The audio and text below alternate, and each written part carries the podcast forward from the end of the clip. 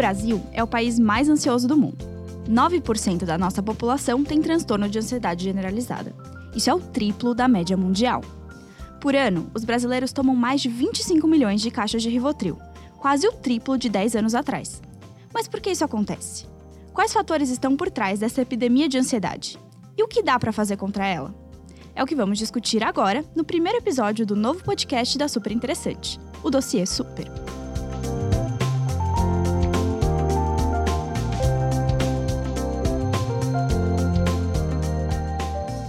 Vem do nada.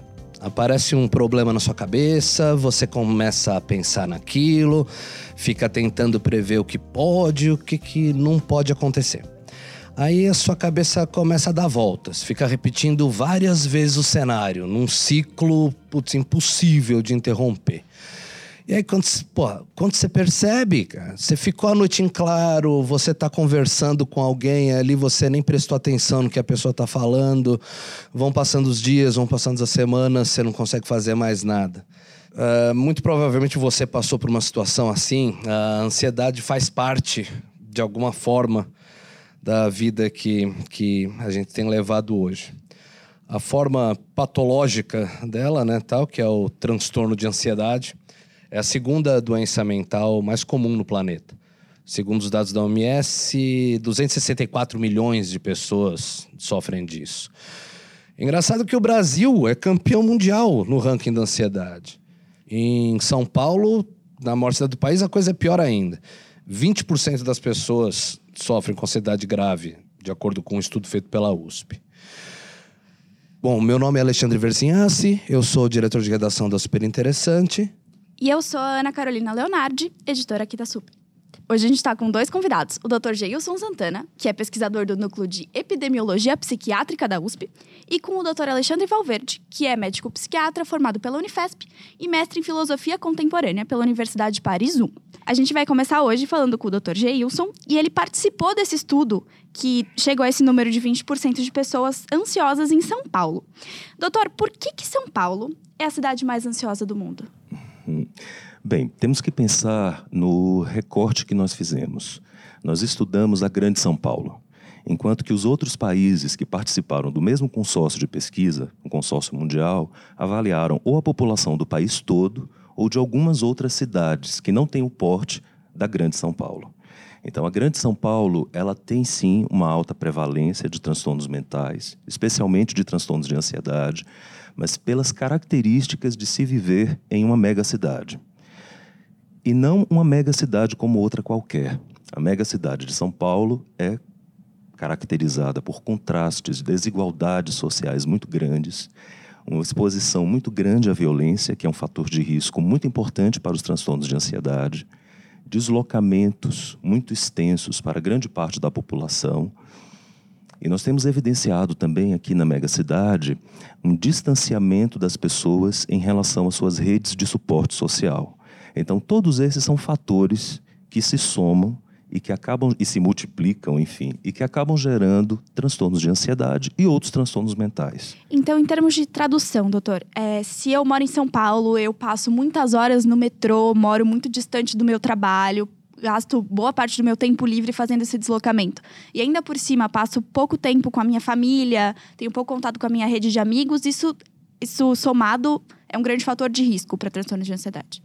Isso. E do ponto de vista biológico e também dos papéis sociais, nós vemos que as mulheres são mais sujeitas a transtornos de ansiedade e também adultos jovens.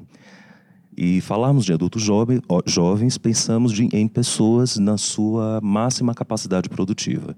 Então, existe um impacto para o sujeito, para a família e também para a sociedade.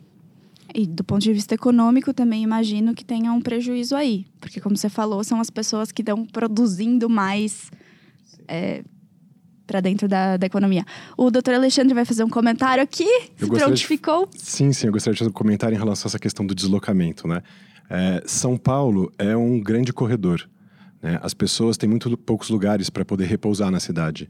Não é uma cidade que convida você para calma, para você sentar, apreciar algum lugar. É uma cidade que você fica constantemente saindo de um ponto e se deslocando o mais rapidamente possível para outro. As pessoas não têm tempo para pausa, não têm tempo para respirar. E é uma cidade muito dura nesse sentido, né? São poucos os lugares da cidade que são arborizados, que convidam o olhar para uma posição mais contemplativa. E então acho que essa inquietude que a própria cidade gera na gente, porque a gente tem que estar o tempo inteiro se deslocando de ilhas. São Paulo não é uma cidade, né? São Paulo são muitas cidades dentro desse espaço. E a gente fica o tempo inteiro se, se locomovendo e tentando encontrar é, o, me, o, meio mais rápido, o meio mais simples de ir um, de um lugar para o outro sem calma, sem respiro, né? É engraçado, né? Tá falando na parte das cidades mesmo, né? Boa parte das cidades que a gente acaba, que a gente acaba conhecendo por aí, na, lá fora principalmente, não são tão diferentes daqui. Tipo, Buenos Aires. Aí na hora do almoço tá todo pessoal engravatado lá tá almoçando na grama, né? Aqui, cê, aqui o cara sentar na grama já fica. Nem senta, até fica com medo ali que vão roubar o celular, aquela coisa meio maluca, né? E realmente você não tem a figura do banco de praça, né? Que parece que é uma coisa nossa dos anos 50. Quando você sai daqui, você vê que continua exatamente igual, parece a praça é nossa, né? Você vai, seja para Toronto, seja para Varsóvia, tá lá a pessoinha lendo jornalzinho, ou lendo, lendo o celular dela, mas no banquinho. E aqui não, né? Aqui é tudo é um grande, é basicamente um grande deserto. Apesar disso, é uma questão que fica muito na minha cabeça. Quando a gente coloca ali que 20% da população em São Paulo, ou porcentagens altas também no, no Brasil, fora daqui, tem, sofrem com transtorno de ansiedade, e você compara esses, essas estatísticas com números mais antigos, né, tal, e aí obviamente você não via. Não faz tanto tempo assim, uh, o atendimento à saúde mental era uma coisa muito para elite, né? Era uma coisa ali pro, pro núcleo rico da novela, né? Uhum. O resto ali não tinha, assim. Então, o que, que, o que, que vocês acham em relação a uma outra crítica, crítica que costumam fazer do excesso de diagnóstico, da hipótese, né, tal, de você ter uma bola de neve aí.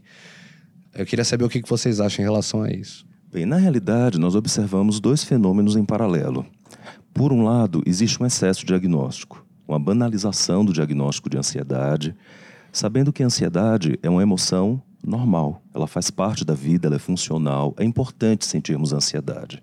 O problema é a ansiedade patológica, que muitas vezes requer tratamento especializado, não necessariamente, mas muitas vezes requer tratamento. Se por um lado existem pessoas que não têm ansiedade e recebem um diagnóstico, ou seja, existe um sobrediagnóstico, por outro lado existem muitas pessoas que precisam ou precisariam receber o diagnóstico e o tratamento e não recebem. Porque nós lidamos com várias barreiras. Há barreiras do desconhecimento dos transtornos mentais e as barreiras valorativas relacionadas ao julgamento e ao estigma. Então, por medo, por vergonha, muitas pessoas não procuram ajuda. Muitas vezes, quando procuram ajuda, é com neurologista, com cardiologista, com ginecologista. O último lugar fica para os profissionais de saúde. Psiquiatra no final da fila. Primeiro psicólogos, depois psiquiatra. Porque existe o preconceito, infelizmente. Mas, apesar de tudo, ainda hoje, o que nos caracteriza enquanto profissionais da saúde, serviços de saúde, é uma procura muito baixa por tratamento, especialmente para os quadros de ansiedade. Aqui na Grande São Paulo, na região metropolitana de São Paulo, dos casos graves, apenas 32% realizaram tratamento no ano passado. Você diz os casos graves que alguém que foi pedir ajuda primeiro e aí que 70% de quem foi pedir ajuda saiu, ou não, que é uma, uma pesquisa. Uh, a pesquisa constatou um número, uh, diagnosticou o número de pessoas X e entendeu que só 30% uh, ah, foi procurar ajuda. Isso. Das pessoas na Grande São Paulo diagnosticadas com transtorno de ansiedade pela entrevista, apenas 32% receberam tratamento no ano anterior. Ou seja, a grande maioria dos que têm transtornos de ansiedade não procuram ajuda. E aqui nós estamos falando dos pacientes com ansiedade grave. Imagina os pacientes com ansiedade moderada e leve. Ou seja, existe um, um subdiagnóstico, ao mesmo tempo que existe um diagnóstico mal feito em excesso para algumas pessoas que não têm ansiedade, mas aqueles que têm ansiedade e ansiedade grave não encontram tratamento, não têm tratamento. É, eu queria trazer uma outra dimensão também. Você falou dos transtornos de ansiedade, no plural, né? É, trans, os transtornos são múltiplos mesmo, não é um só, né? Você tem o transtorno de ansiedade generalizada, mas você também tem uh, o transtorno obsessivo compulsivo, que é um transtorno de ansiedade. Você Quer tem dizer, o toque, né? O toque. Você tem o transtorno de pânico, né? O transtorno de ansiedade paroxística. Você tem a ansiedade relacionada ao transtorno de déficit de atenção e hiperatividade. Você tem ansiedade nos transtornos de personalidade, você tem ansiedade na depressão, quer dizer, a ansiedade é múltipla, né? Um monstro com muitas Tá. cabeças. E qual, qual a diferença, só pra gente pegar um exemplo, entre o transtorno de ansiedade generalizada e, e ansiedade ligada ao pânico, por exemplo? Até na minha cabeça é meio que a mesma coisa, mas qual que é a diferença entre os dois? Boa pergunta. Bom, no transtorno de ansiedade generalizada, você tem uma, um- uma questão que se estende ao longo do tempo, geralmente é um transtorno bastante crônico, começa na vida jovem e tal. E você tem sintomas ligados a, a vários tipos de ansiedade: ansiedade de performance, ansiedade de antecipação. E isso eh, se dilui ao longo do tempo e faz de você uma pessoa acelerada, inquieta, com uma dificuldade de repousar, uma dificuldade de relaxar e tal. O transtorno de pânico, ele tem. eh, você pode ter uma ansiedade basal aumentada, mas você tem as crises eh, né, agudas que são é, bastante aflitivas para a pessoa que vive aquilo, né? É uma sensação súbita de que você pode ou morrer, ou perder o controle sobre si mesmo, ou ter um infarto, ou ter um AVC. É, isso é acompanhado de uma sensação muito diferente dessa ansiedade que já é elevada, mas é uma coisa de uma sensação de iminência ou de dissolução de si mesmo, no sentido da loucura, né, o medo de enlouquecer, ou da própria vida. O transtorno de pânico é um transtorno que leva as pessoas mais rapidamente para o psiquiatra, porque é muito ruim viver essa crise aguda. Diferente do transtorno de ansiedade generalizada, que a pessoa vai se acostumando e entende que é uma característica dela. Você acha que isso se aplica ao toque também? Que as pessoas começam a entender aquilo como uma característica muito importante da própria personalidade, inclusive? O toque é, é muito comum você encontrar pessoas que vão fazer o diagnóstico com 30, 40 anos de idade. Eles têm um toque desde os 7, 8 anos. Então é aquela criança que começa a pisar em quadradinho, acha curioso, e aí começam os pensamentos mágicos. Ah, se eu pisar naquela linha, a minha mãe vai sofrer alguma coisa. Se eu né, não coçar minha orelha direita porque eu cocei a orelha esquerda, o meu passarinho vai morrer, ou o meu cachorro vai sofrer alguma coisa. Começam umas- uns pensamentos nesse sentido. A pessoa vai completando a vida dela, enchendo a vida dela cheia desses sintomas e, e vai assumindo isso como um traço de personalidade. Em relação ao toque também, né, essas as compulsões que são ligadas a pensamentos obsessivos, pensamentos intrusivos, geralmente têm um caráter de ameaça.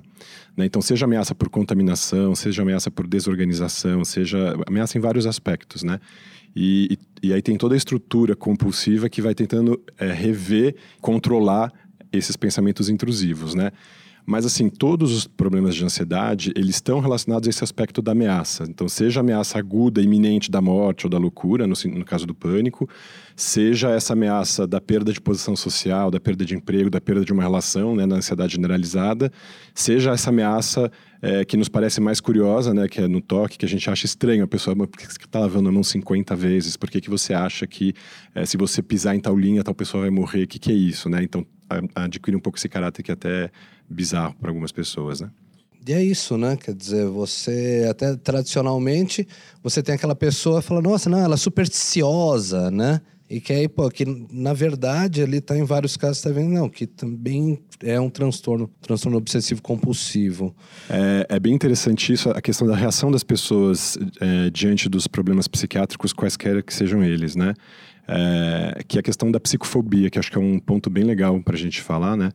As pessoas geralmente têm uma reação ou é, da ridicularização da pessoa que está sofrendo, né? Então faz muita piada, é, ironiza, ou mesmo do, do desprezo, porque acha que aquela pessoa é fraca, que ela não tem força de vontade, que ela cede aos pensamentos dela. Eles não entendem a dinâmica disso, né?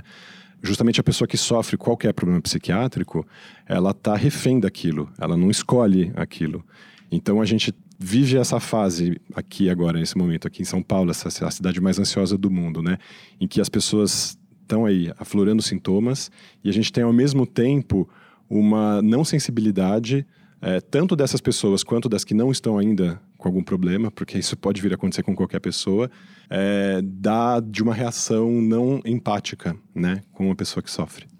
É, eu queria aproveitar o gancho da gente falou de psicofobia, a gente falou das pessoas não procurarem ajuda. A gente ia entrar também um pouco na parte de hipermedicalização, né? A gente falou de superdiagnóstico. Eu posso até dizer, no meu caso, a primeira vez que eu fui a um psiquiatra, eu já fazia terapia há um ano. E foi a minha psicoterapeuta que disse: Eu acho que agora você precisa de ajuda médica. Para mim, a sensação de derrota foi muito grande. Foi a primeira coisa. Então, a gente estava falando dessa da, da psicofobia, da autopsicofobia, mas também eu tinha uma preocupação muito grande de entrar na super, do, no superdiagnóstico ou na hipermedicalização. Eu tinha muito medo de não precisar tomar remédio e ter que tomar remédio porque um médico me disse que eu tinha que tomar remédio. E aí a primeira vez que eu tive coragem de ir ao psiquiatra foi indo num psiquiatra que já tinha liberado alguém dizendo você não precisa tomar remédio. Então eu queria saber o que vocês acham disso e se vocês veem muito isso na prática de vocês. Bem, é, é muito comum os pacientes chegarem ao consultório com esse medo. A primeira coisa, a gente sempre pergunta: o que é que te traz aqui? Qual o motivo da consulta? E aí o paciente, ao invés de falar do problema, fala: olha, eu não quero tomar remédio. Eu vou te contar a sua história, mas eu tenho muito medo de medicação, tenho medo de ficar dependente. Ah, isso, é, isso é bastante comum, então. É muito comum. Mas ir ao psiquiatra não significa necessariamente tomar medicação. Existem quadros que, pela gravidade, a medicação acaba sendo quase que um imperativo.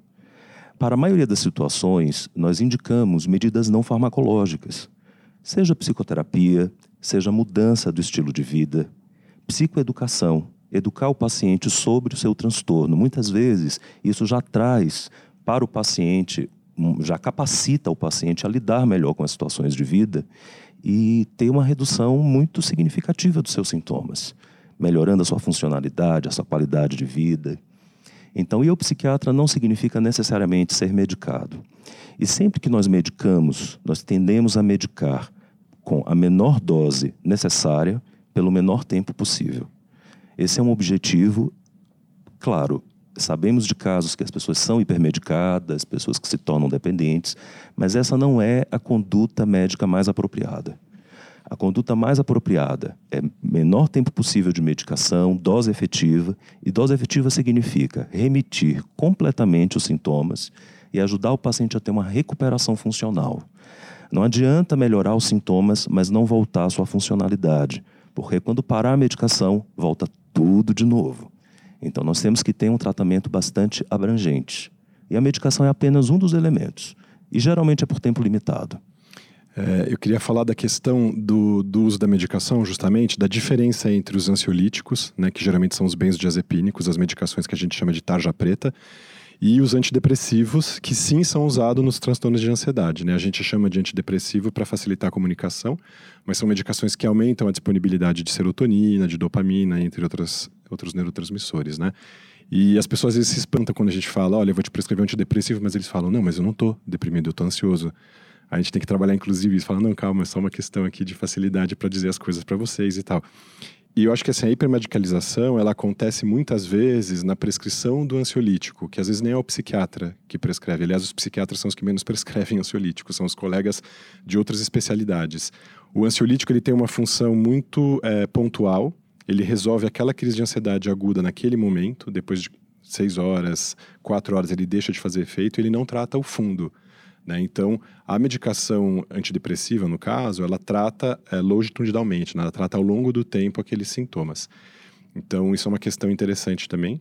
A gente está falando dos benzodiazepínicos, né, tal, e aí a tradução, né, Rivotril, basicamente, né, tal, tipo, eventualmente frontal, uh, mas Rivotril é muito mais popular por ser extremamente barato, né, quase gratuito, né.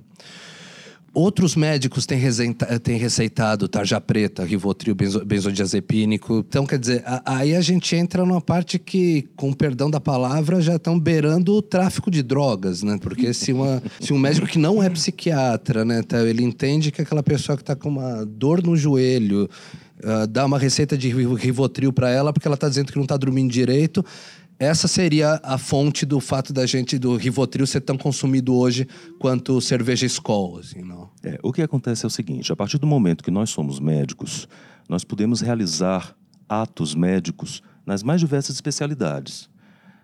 Eu não posso, por exemplo, dizer que eu sou cirurgião, porque eu não sou, eu não fiz a especialização cirúrgica. Mas, por exemplo, um colega clínico, um colega ginecologista, um colega cardiologista, ele pode atuar na psiquiatria ele pode tratar doenças psiquiátricas, mesmo sem ser psiquiatra. O que muitas vezes acontece é que os colegas de outras áreas não têm o conhecimento apropriado para tratar direito os transtornos mentais. Então, muitas vezes, as altas prescrições de benzodiazepínicos e mesmo de antidepressivos se dá por colegas não psiquiatras. Nós, na verdade, somos uma minoria no país. Se a gente for ver o percentual de especialistas no país, os psiquiatras são poucos para atender a demanda. Somado isso ao preconceito, as pessoas preferem conversar com o ginecologista, com o neurologista, com o clínico e eles acabam prescrevendo. Então, muitas vezes, o excesso medicamentoso ou o uso inadequado de medicamentos vem a partir de outras especialidades.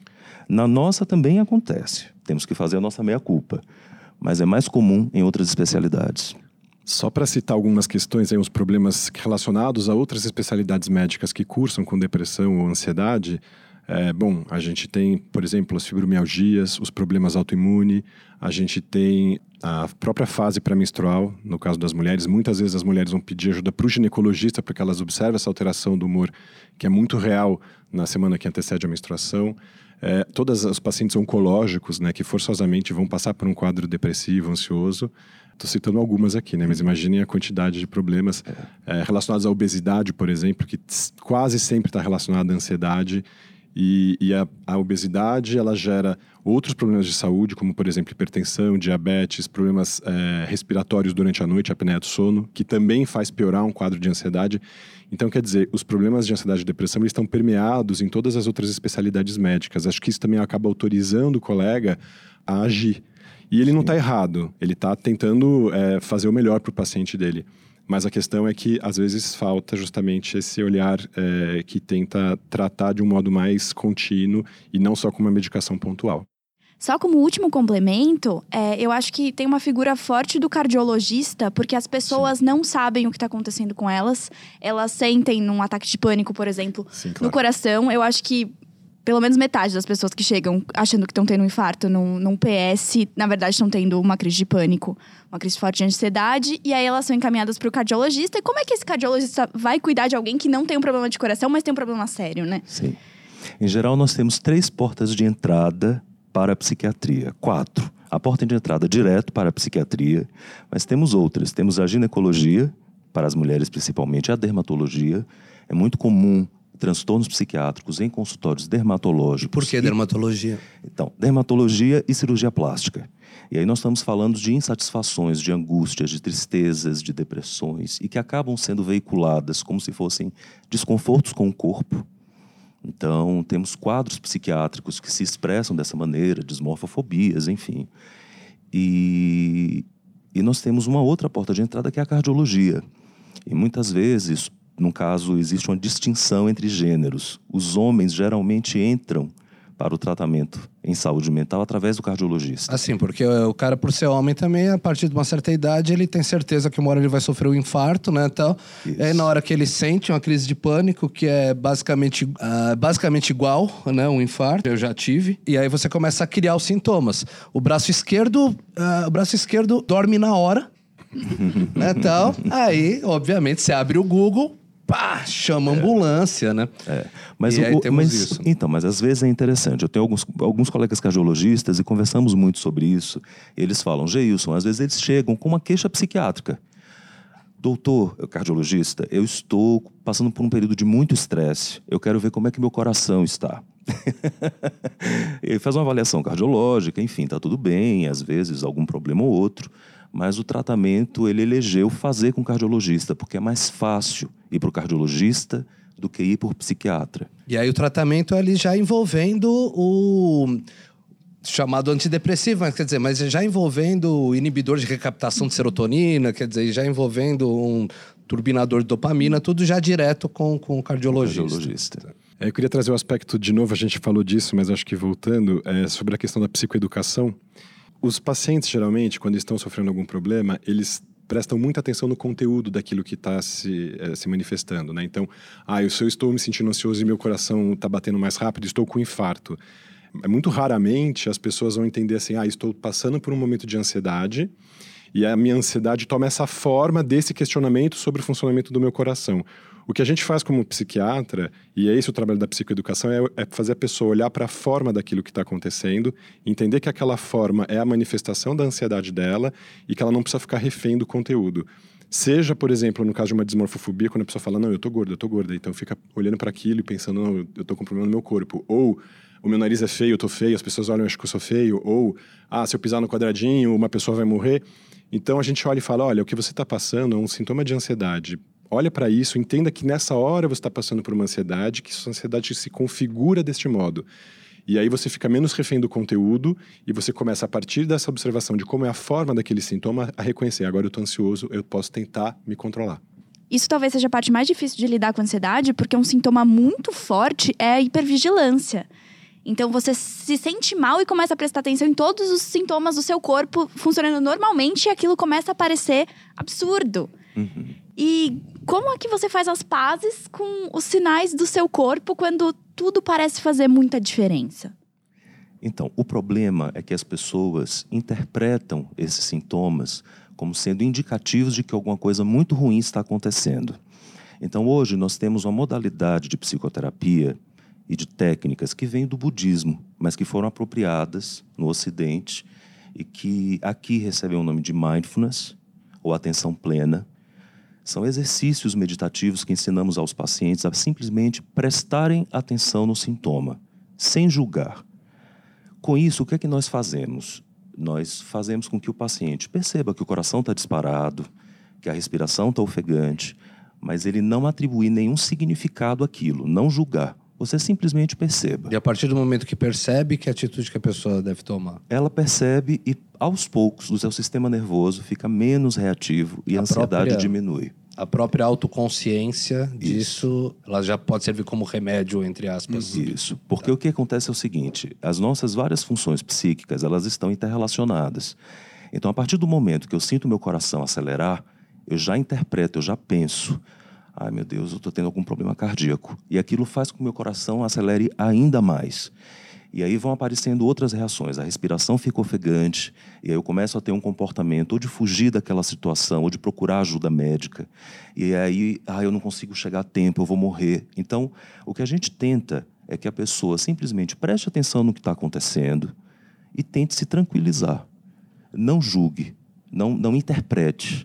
A gente tenta dissociar a parte cognitiva de pensamento, de interpretação, de, de distorção cognitiva da parte perceptiva. Então é simplesmente prestar atenção nos sintomas e entender que os sintomas são como as folhas de uma árvore que caem numa água e aquela água vai levando aquela folha lá para longe. Ou seja, o sintoma ele é intenso, mas ele aos poucos vai diminuindo e a pessoa vai se tranquilizando. É uma das técnicas. Eu acho interessante a gente falar que enquanto está acontecendo isso no mindfulness, é, o sistema nervoso central vai recebendo uma resposta. Então, os o nosso sistema nervoso trabalha em pares, né? De um lado você estimula, do outro você relaxa.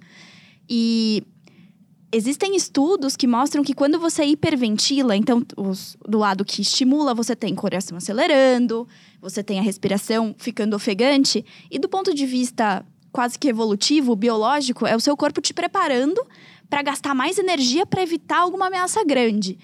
É, e aí você precisa dizer para esse corpo que não tem ameaça. E aí eu acho que o mindfulness é a parte racional que você leva o corpo para isso e biologicamente você está você tá acalmando, você está ativando a, a parte do seu sistema nervoso que vai relaxar.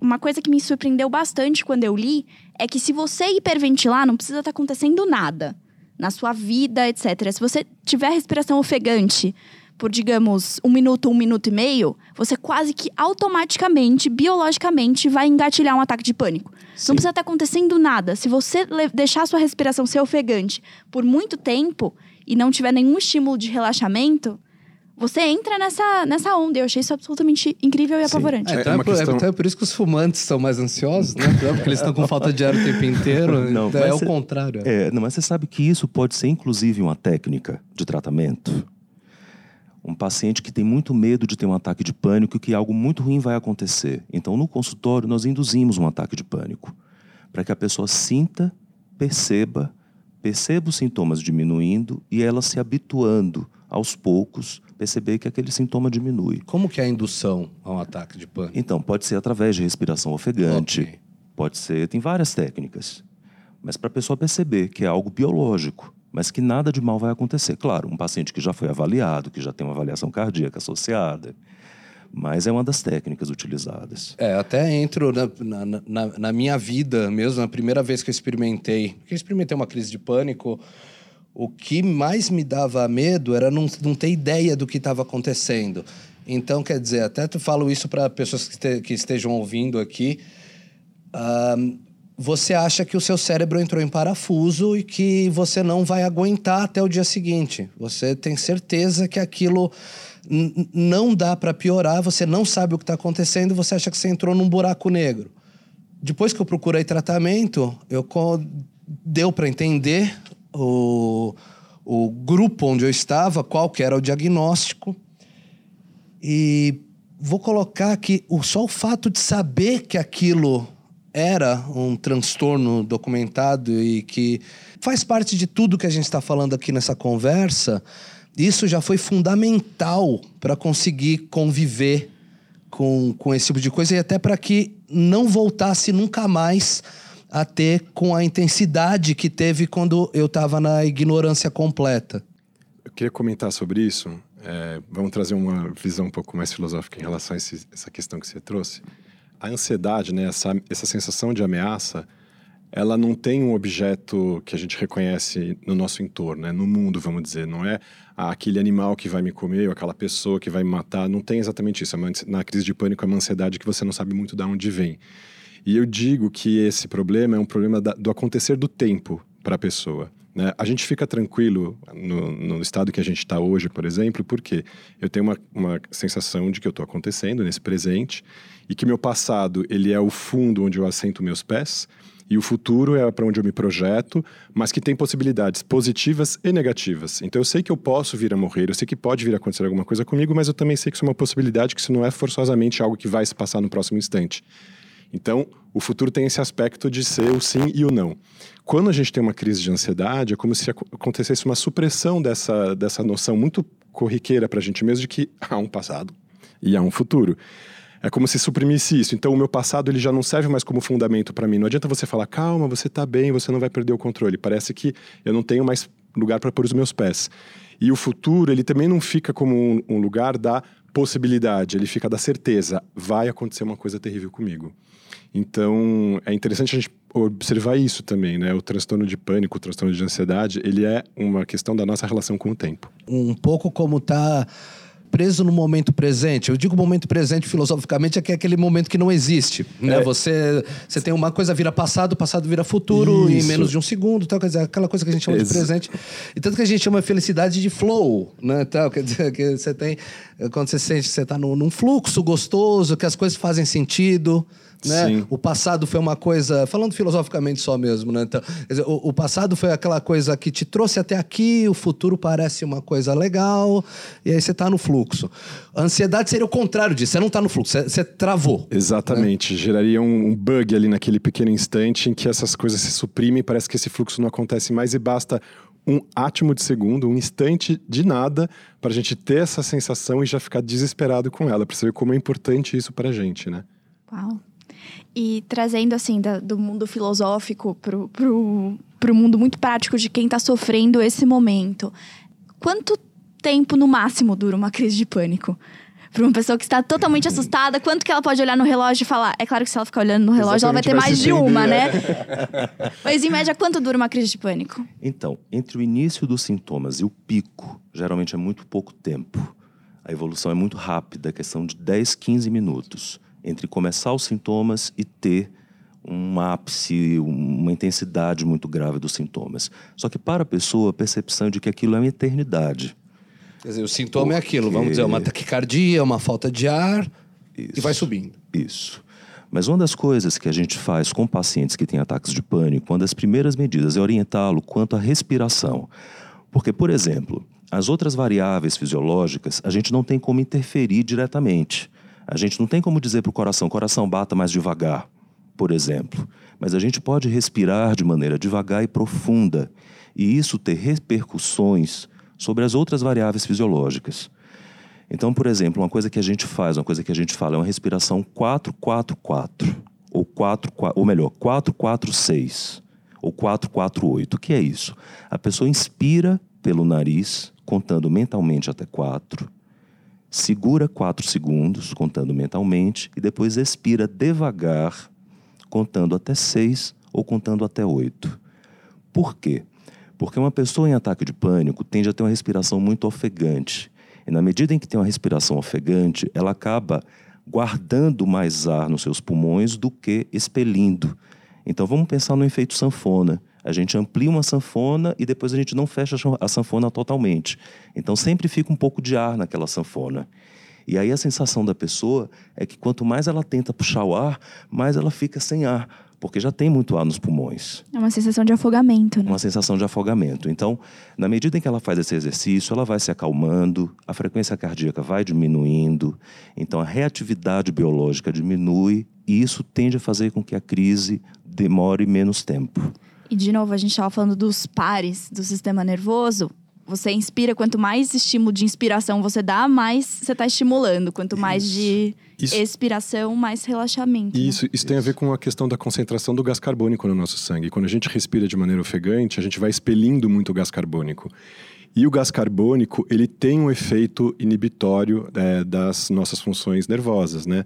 Tanto é que quando é, se a gente, por exemplo, está no incêndio, começa a respirar muito gás carbônico, a gente adormece, né? A gente vai é, apagando. Ou, por exemplo, quando uma pessoa tem um ataque de soluço, por que, que a gente pede para a pessoa parar de segurar a respiração? Porque aí vai aumentando a concentração de gás carbônico enquanto você para de respirar, e isso tende a ter um efeito inibitório sobre o nervo frênico.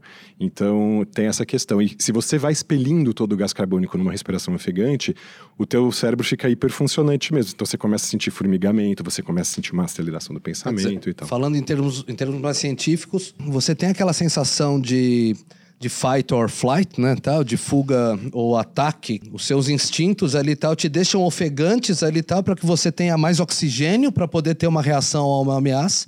Porque a gente está falando aqui agora ah, em termos de instintos mesmo.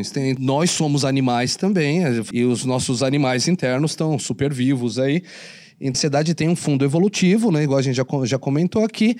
Ela tem a ver ah, com o seu corpo te preparar para uma resposta rápida para uma ameaça.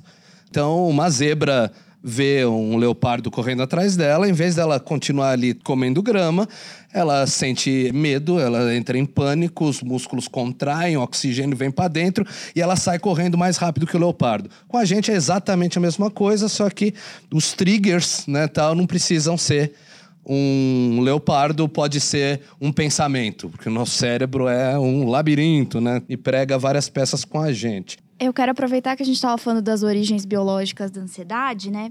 Então, como o Gelson falou, a ansiedade em si não é um transtorno, né? É uma emoção que tem muitas utilidades e também é uma estratégia de sobrevivência, como você estava falando aqui. E se a gente passou um tempo como humanidade muito exposto é, a predadores e tendo que lidar muito com isso, é natural que as pessoas que sobreviveram mais eram as que respondiam melhor à ansiedade, eram as que eram na prática mais ansiosas, que deixaram mais descendentes mais ansiosos. Então, a gente está vivendo, a gente é resultado dessa pirâmide de ansiedade, digamos assim, nesse momento em que o número de ameaças de fato diminuiu. É, eu não diria que as ameaças diminuíram, elas mudaram. E esse é o grande problema, porque o nosso cérebro foi formado, pelo menos nessa.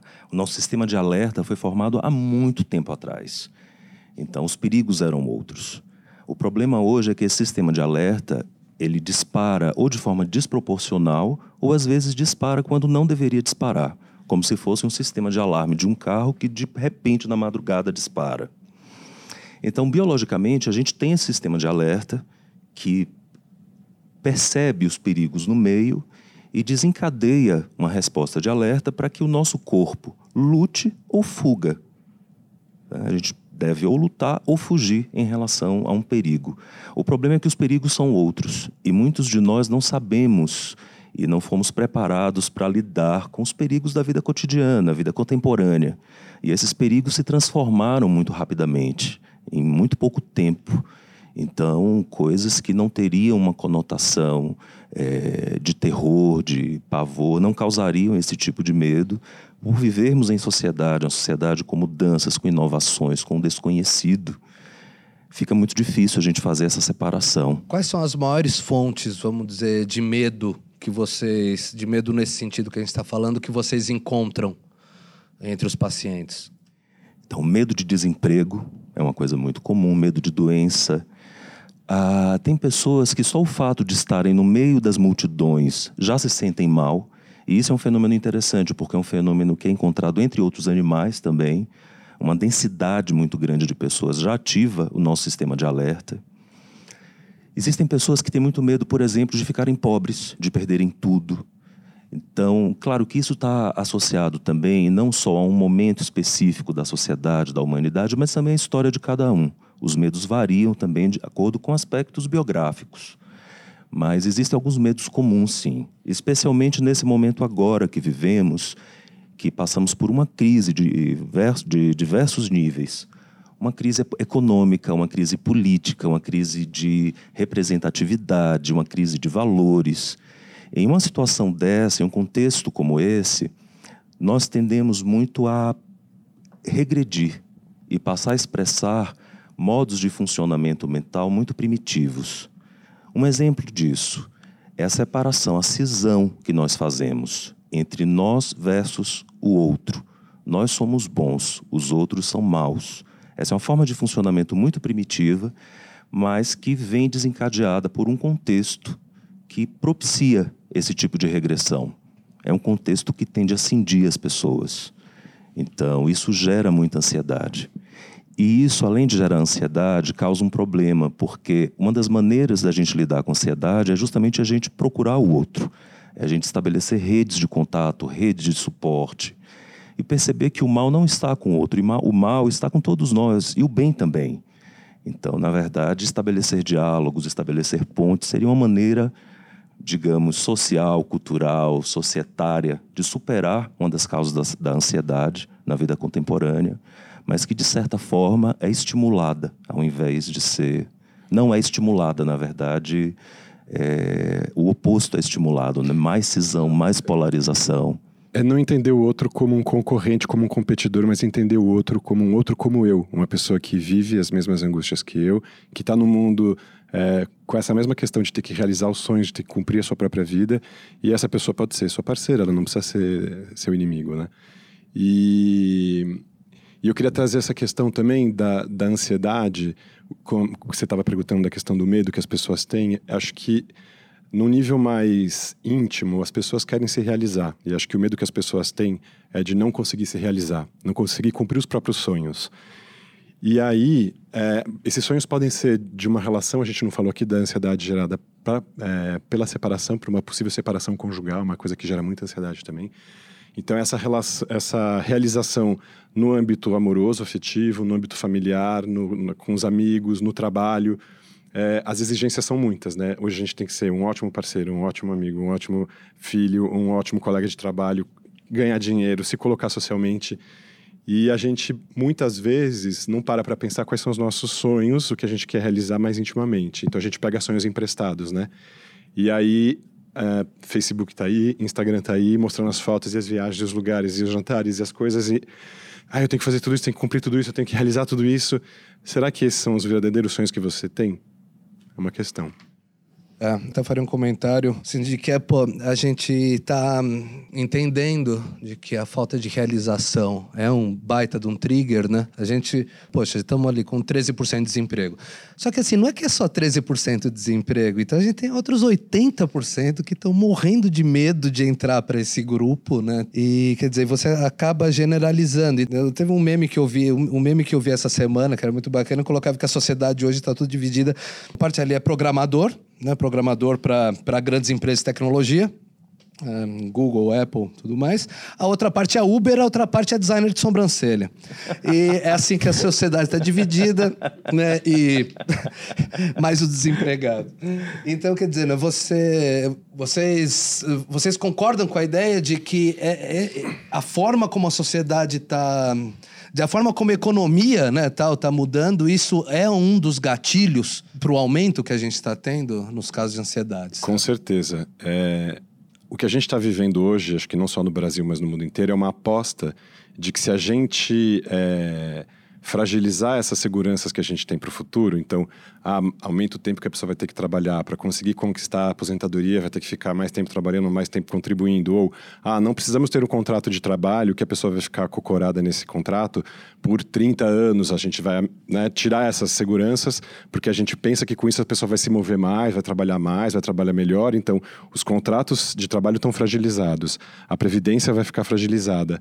A saúde, como um, um sistema que é oferecido pelo Estado, que é esse nosso coletivo, também quer se fragilizar. A aposta disso, eu acho que eu acredito que seja uma aposta errada, é que, bom, tirando essas seguranças, as pessoas vão se mover e vão conseguir, vão conquistar. Eu acredito que isso pode gerar socialmente um grande transtorno de ansiedade, que ao invés das pessoas se moverem, elas vão se paralisar. Sim. E eu acho que esse é um erro dessa aposta que está acontecendo hoje e que já foi testada em outros lugares e que não funciona a ver como. E aqui é o psiquiatra falando, isso vai gerar um problema não, social não, bem não, é, importante. É, até, até para colocar, você tinha, você tinha um modelo vamos dizer, o pré-revolução industrial agrário, em que a pessoa nascia sabendo o que ela ia fazer. Ela ia cuidar da roça lá, tal, da família. Ia ser a 18ª geração a fazer isso.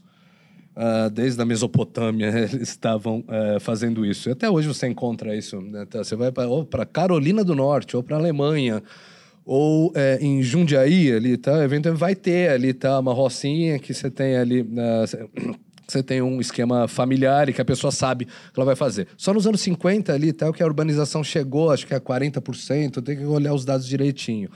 Mas a urbanização é um fenômeno relativamente recente, quer dizer, no início da urbanização, uh, não vou dizer, nossa, que era um paraíso, mas você tinha ali a, a tendência é que você, que você tivesse lugares nas sociedades mais estratificados. No século XXI, você, come, você pega e você tem uma mudança muito grande, né? Então, quer dizer, num passado recente que a pessoa ou era bancário, ou era metalúrgico, ou era comerciante, agora você tem outras relações, você tem outras relações, você tem é, relações de trabalho precarizadas e com isso, né, uh, fica mais difícil, né, quer dizer, você entra mais em pânico, você fica mais com medo de falar o que, que eu vou fazer do meu futuro, né? Sim. E além desse aspecto ocupacional, digamos assim, de ter um trabalho específico e você saber que vai ter uma continuidade no tempo com aquele trabalho, existe um aspecto importante que você ter algumas características, alguns referenciais que permanecem ao longo do tempo ajudam você a formar uma identidade sobre si mesmo.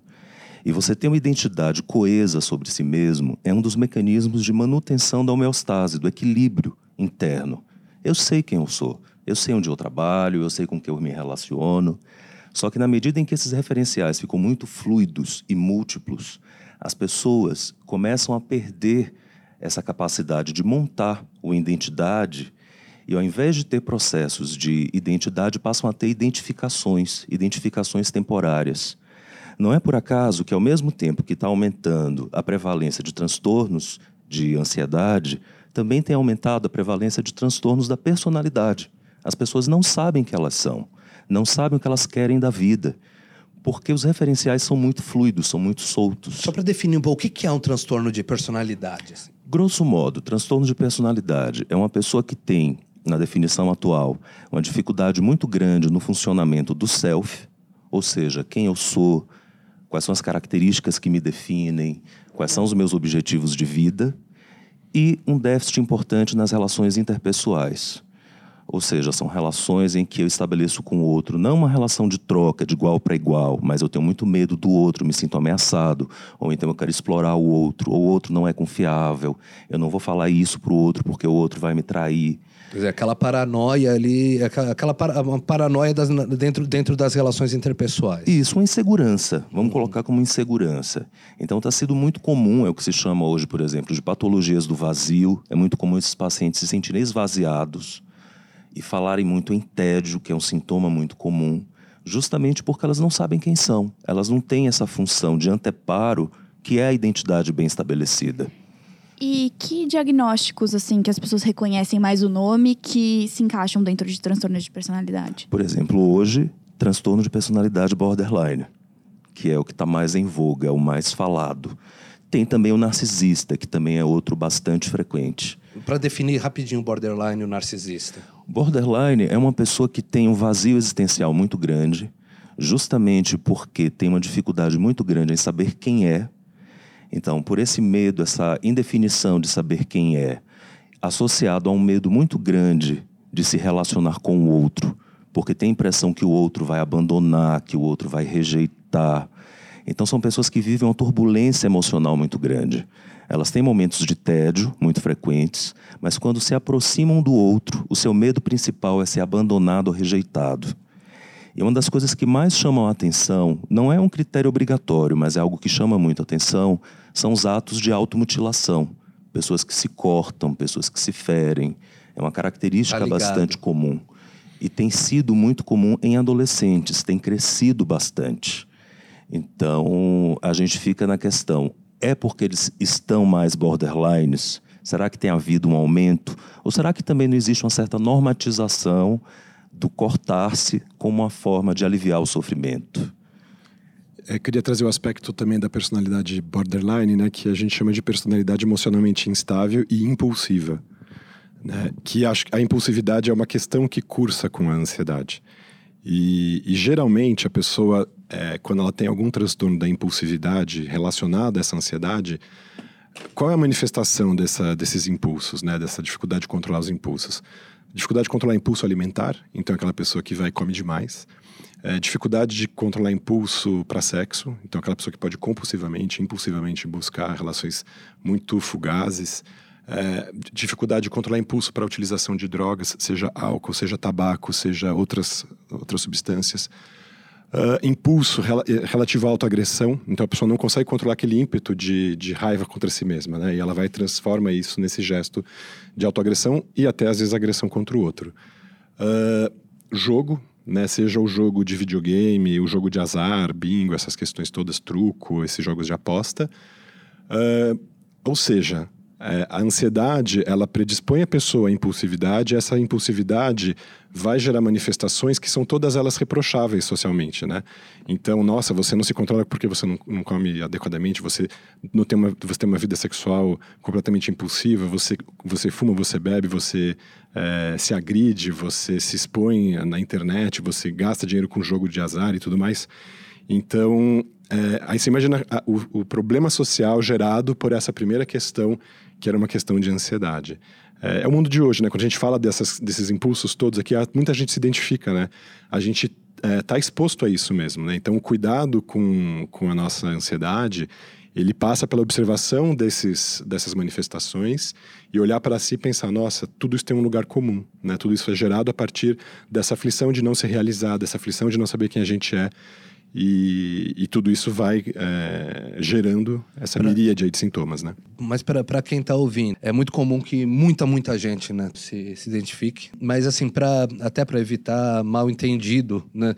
Dá para ter uma ideia, sei que talvez nem dê, assim, talvez seja cada caso um caso, mas dá para ter uma ideia de, poxa, quando que o comportamento está se tornando, quando que, poxa, aquilo é impossível? Quer dizer, tem algum ponto ali tal que consegue ser simples da gente entender aonde que é personalidade, aonde que é impulsividade para valer mesmo? Geralmente o critério é, que é muito importante em psiquiatria para definição de qualquer transtorno é, é, o critério temporal, é o quanto tempo aquele sintoma se estende ao, é, na vida da pessoa e a intensidade daquilo, quanto aquilo priva a pessoa é, na, da sua manifestação livre, assim, da vida livre que a pessoa possa ter. Então, é claro que a pessoa pode ficar refém de uma miríade de sintomas diferentes, de uma série de, de eventos, a questão é, aquilo aconteceu uma vez na vida, teve repercussão por um, dois dias e, e nunca mais a pessoa apresentou aquilo, ninguém vai falar de um transtorno, de uma doença. Mas se aquilo se estende ao longo das semanas, ao longo dos meses, começa a prejudicar a pessoa no trabalho, nas na, na, relação interpessoal, né, na vida conjugal ou na vida familiar, nas relações com os amigos e na realização dos próprios sonhos, aí a gente começa a entender que tem um problema. Mas é por isso que não tem uma receita, né? Não tem assim, olha, pessoal, você ficar 15 dias assim. Não, a questão é, você a pessoa geralmente sente a necessidade disso, o reconhecimento de que aquilo está inadequado para a vida dela e que ela vai procurar ajuda. Ok, quer dizer, é, é, aquele ponto, né? Na hora em que, poxa, tá atrapalhando a minha vida, tá, me atrasou no emprego, causou o fim do meu casamento. Aí a gente volta para aquela dificuldade que a gente apontou no começo, que é também o fato das pessoas não estarem atentas a esse tipo de sintoma e normalizarem isso como se fosse um traço da personalidade delas. Então, por exemplo, é muito comum você ver a ansiedade no transtorno de déficit de atenção, e quando você vê a história daquela, daquela pessoa, ela tem uma capacidade cognitiva excelente, mas ela de repente repetiu de ano, não entrou na faculdade que ela queria porque ela não conseguiu passar no vestibular, apesar dela ter aquele conhecimento, mas aí a ansiedade, o déficit de atenção não permitiu que ela estudasse, ela vai perdendo é, lugares sociais por conta disso. E aí quando você revê a vida da pessoa à luz disso fala, puxa, lá atrás, se você tivesse cuidado de você, você poderia ter conseguido entrar naquela faculdade que você queria, você poderia ter feito aquela viagem que você não fez, ter aquele posto de trabalho que você não conseguiu se manter. Então, é difícil ter essa dimensão, né, do quanto isso pode estar interferindo na nossa vida, porque tinge o nosso cotidiano é, com aquela cor, né? Então, vamos dizer que a ansiedade é uma coisa, sei lá, azul, fica tudo azulado, né? E a gente não sabe mais o que, que é o que não é azulado, tá tudo tingido disso, né? É. Agora, assim, para resumir, a gente, nos nossos manuais diagnósticos, a gente tem a descrição de diversos sintomas, e se formos ver na população geral, inclusive entre nós, todos nós temos vários sintomas o que não significa que temos algum transtorno psiquiátrico. Para fazer o diagnóstico de um transtorno, é necessário que os sintomas cumpram um critério temporal, um número mínimo de sintomas precisa estar presente para configurar uma síndrome, mas é fundamental que a pessoa tenha um sofrimento significativo decorrente desses sintomas e ou que tenha um prejuízo importante no seu funcionamento. Uma pessoa que tenha vários sintomas, mas que está bem, que não sofre com eles e que não tem um impacto funcional, nós não tratamos, nós não damos um diagnóstico.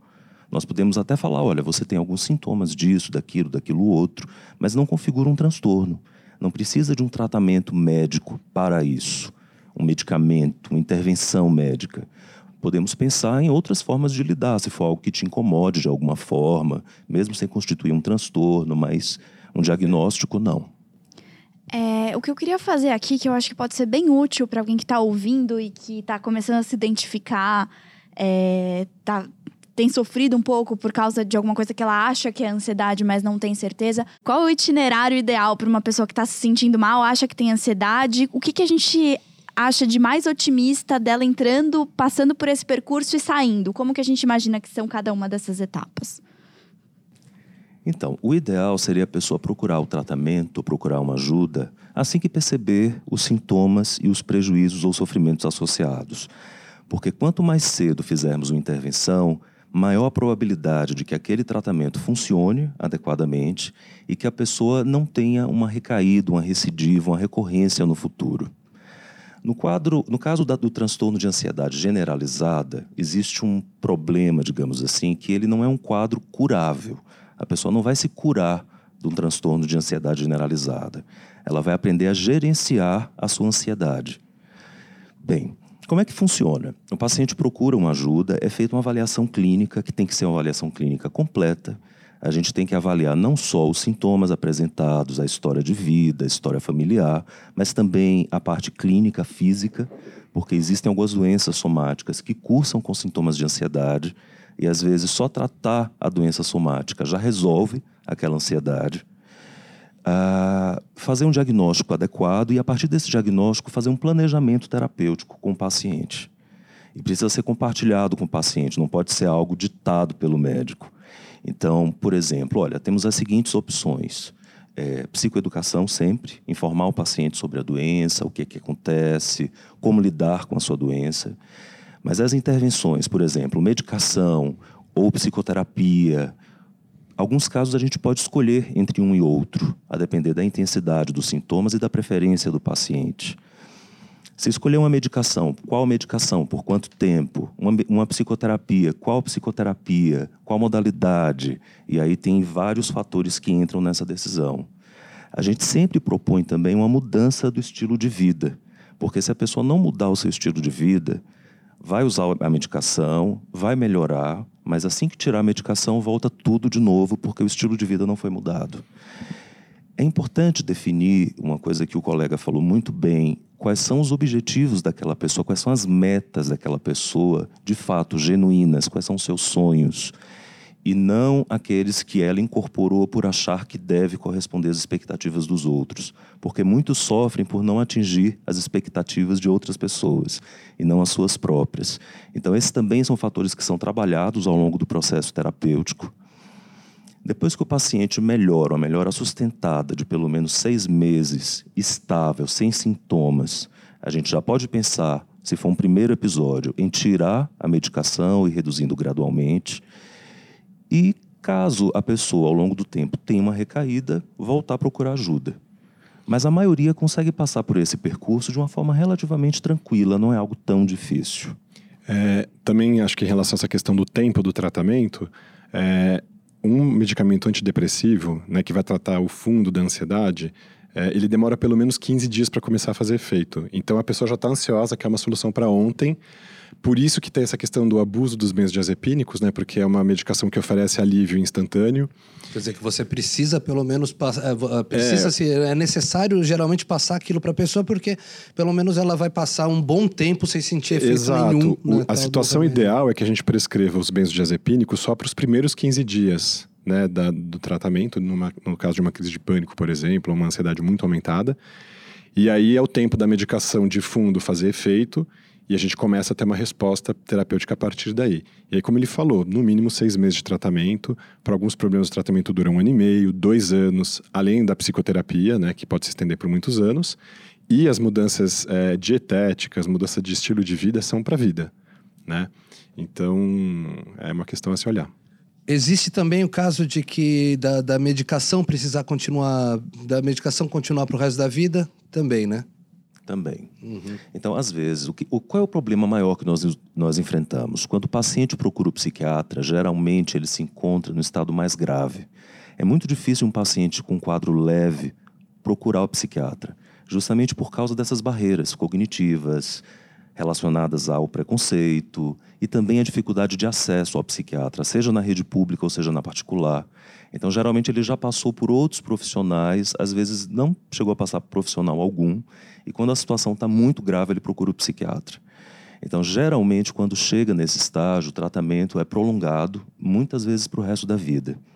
Às vezes, o paciente se choca quando recebe essa informação. Mas através da psicoeducação e através da percepção mesmo do benefício que o medicamento traz e do acompanhamento cuidadoso que nós fazemos, mostrando se tem efeitos colaterais ou não, fazendo exames periódicos para mostrar que o corpo está metabolizando bem aquela medicação, o paciente acaba entendendo. E muitos falam: ai, que bom, eu não quero parar, eu realmente eu percebo essa necessidade, então vamos em frente. Eu queria. Posso fazer um comentário? Que a gente estava falando tudo isso, me veio uma imagem aqui é, que ilustra talvez o mundo em que a gente vive hoje, esse mundo de tudo tão apressado, tudo tão tunelizado, né, como eu estava falando. É, uma vez a Miriam fez um comentário que eu achei muito engraçado e eu guardo isso para mim. Ela falou assim: você já reparou que a gente vive na nossa caixa, quarto do apartamento, sai da nossa caixa para a nossa caixa sala. Na hora de ir para o trabalho, a gente desce pela caixa elevador, entra na nossa caixa uhum. com rodas, que nos leva ao trabalho, a estacionamento caixa, que a gente pega uma outra caixa elevador para entrar na nossa caixa escritório. E o máximo que a gente vê do mundo é pela tela do nosso celular. E essa é uma, acho que é uma imagem que ilustra a vida de muita gente, né? Se não a vida de todos nós hoje. E essa ansiedade que isso gera, né, desse, dessa sensação de estar o tempo inteiro encaixotado com uma promessa de mundo que pode ser melhor porque a gente vê na tela do celular e que as pessoas então estão mostrando tudo que é tão bom e que a gente não consegue alcançar o que a gente quer alcançar, mas quando a gente alcança, a gente também não sente que a gente conseguiu aquilo que a gente almejava. Acho que é, fala muito né, de como a gente está vivendo hoje. Perfeito. Pô, perfeito. Vamos. Agora, assim, só para quem ouviu a gente até aqui, que deve estar tá gostando, provavelmente gostaria de ouvir vocês falando mais ainda, mas para o pessoal ter até para onde ir depois ali. Ah, algum filme, alguma série ali tal, que, que, que não precisa ser novo, tal, qualquer coisa. Uh, algum filme que fale sobre. Que, que entre um pouco no que a gente conversou, assim, tal, que vocês acham que vale a pena? Nem que vale tem a pena, um mas filme... que seja simplesmente divertido, assim, então, então que vocês um tenham gostado. É, tem um filme interessante que fala um pouco de um quadro mais de perda de controle de impulsos, mas que eu acho que é interessante, que é uh, Um Dia de Fúria. Que... É, sensacional.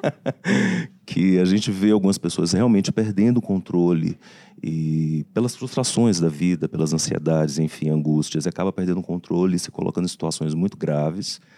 Eu acho que esse é um filme interessante. É, eu, não tô, eu tô pensando assim, tem o Garota Interrompida, né? É, que é com é borderline. Que é borderline, né? Isso. Agora que eu aprendi tem... o que é borderline direito. Aquele com o Leonardo DiCaprio, a ilha... a ilha... A Ilha do Medo. A Ilha do Medo, mas também é uma outra situação que é uma questão de uma psicose, né? Um estado mais grave.